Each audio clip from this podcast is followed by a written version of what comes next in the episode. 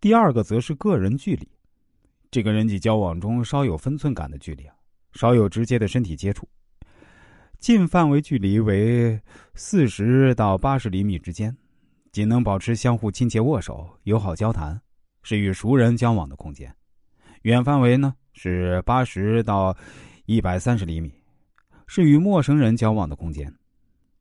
三，社交距离，这个距离啊适用于社交性或者礼节上的正式交往。近范围呢是一点二到二点一米。一般适用于工作环境和社交聚会，远范围呢是两米到四米，表现为一种更加正式的交往关系，如企业和国家领导人之间的谈判，工作招聘时的面谈，保持较远的距离，能够增添一种庄重气氛。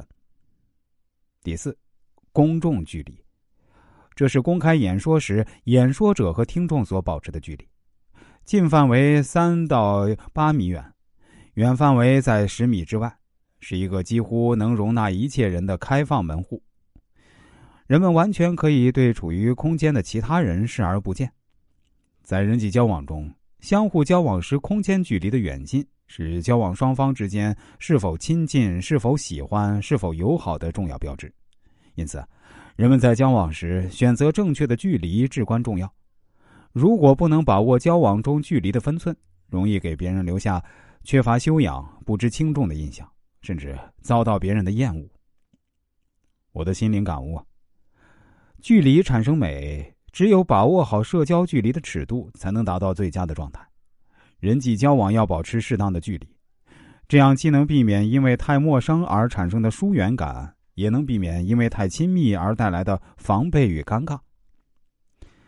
下面来说说犯错误效应，不完美的人更受欢迎。生活中常常有很多这样的例子：一些在各方面都表现优秀、近似于完美无缺的人，往往在人际交往中不太讨人喜欢；相反，那些虽然很优秀，却偶尔犯有小错误的人，深受人们的青睐。这种现象在心理学上被称为“犯错误效应”，也叫“白璧微瑕效应”，即小小的错误反而会使有才能者的人际吸引力提高。白璧微瑕比洁白无瑕更令人喜爱。社会心理学家阿伦森设计了这样的实验：在一个竞争激烈的演讲会上，有四位选手，两位才能出众，几乎不相上下；另两位才能平庸。才能出众的选手中有一位不小心打翻了桌上的咖啡，而才能平庸的选手中也有一位打翻了咖啡。实验结果表明，才能出众而犯了小错误的人被视为最有吸引力；才能出众而未犯错误的人呢，吸引力位居第二。那才能平庸而犯同样错误的人呢？最缺乏吸引力。